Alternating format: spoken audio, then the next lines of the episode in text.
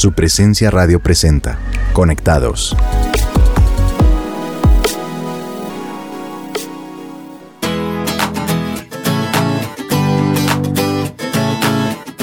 Saludamos a todos nuestros oyentes. Mi nombre es Ricardo Gaviria y les damos la bienvenida a este nuevo formato de Conectados de su presencia radio. Ya les vamos a contar de qué se trata, pero pues por el momento también le doy la bienvenida a mi bella esposa Alice. Hola a todos, hola mi guapo, ¿cómo estás? Yo estoy feliz de volver a estar aquí en Conectados y ahora estrenando formato. Cuéntanos un poco de qué se trata, amor. Pues te cuento que cambió y cambió para mejorar. Esto quedó supremamente chévere. Y mira, ahora Conectados es un devocional. Y vamos a estar de lunes a viernes desarrollando una temática súper especial. Y la serie de esta semana se titula Comparto mi fe. Y hoy es el primer episodio. ¿Cómo te sientes este nuevo año? Cuéntame. Bueno, esto es un reto. Esto es un reto, este nuevo formato de, Conectados. Y, y yo feliz, feliz y dichosa de poder compartir no solamente con los oyentes, sino contigo, que eres mi esposo, este nuevo formato.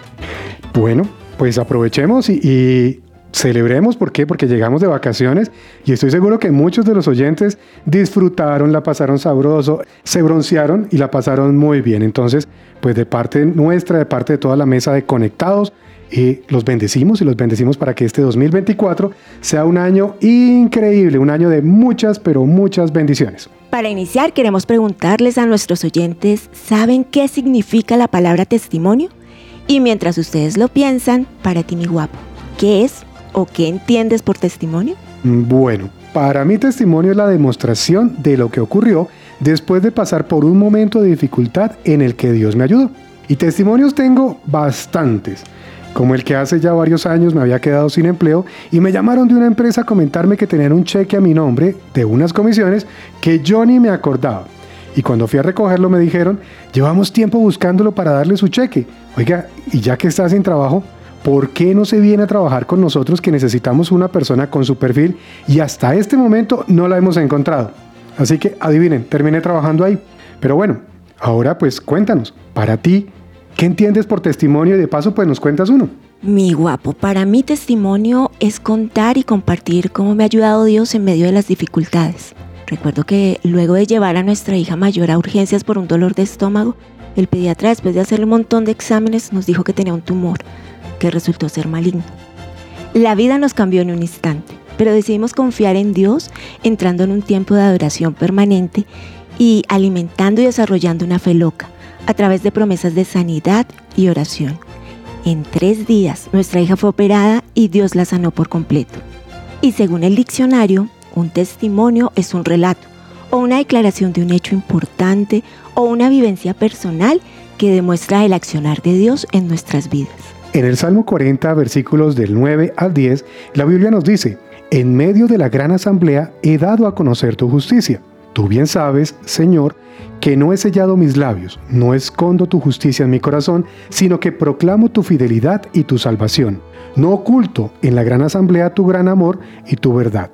Así que nuestro reto del día es que hagamos memoria de cómo era nuestra vida antes de estar con Dios y cómo Él, a través de lo que ha hecho por nosotros, la ha cambiado. Y teniendo en cuenta esto, vamos a orar.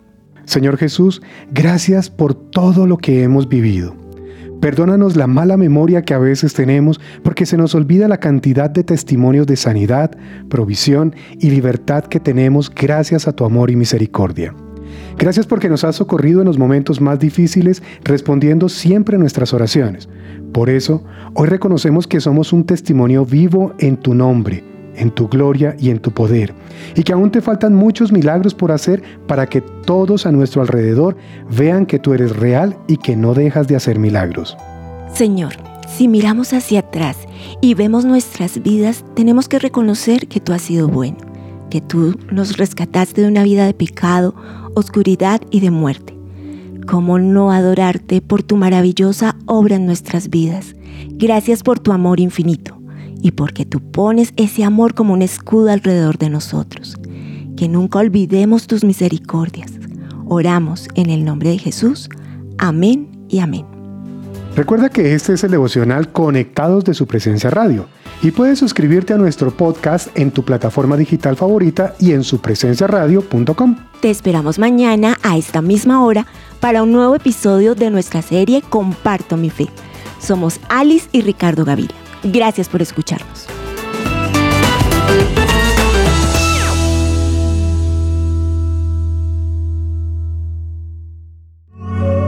Conectados por su presencia radio.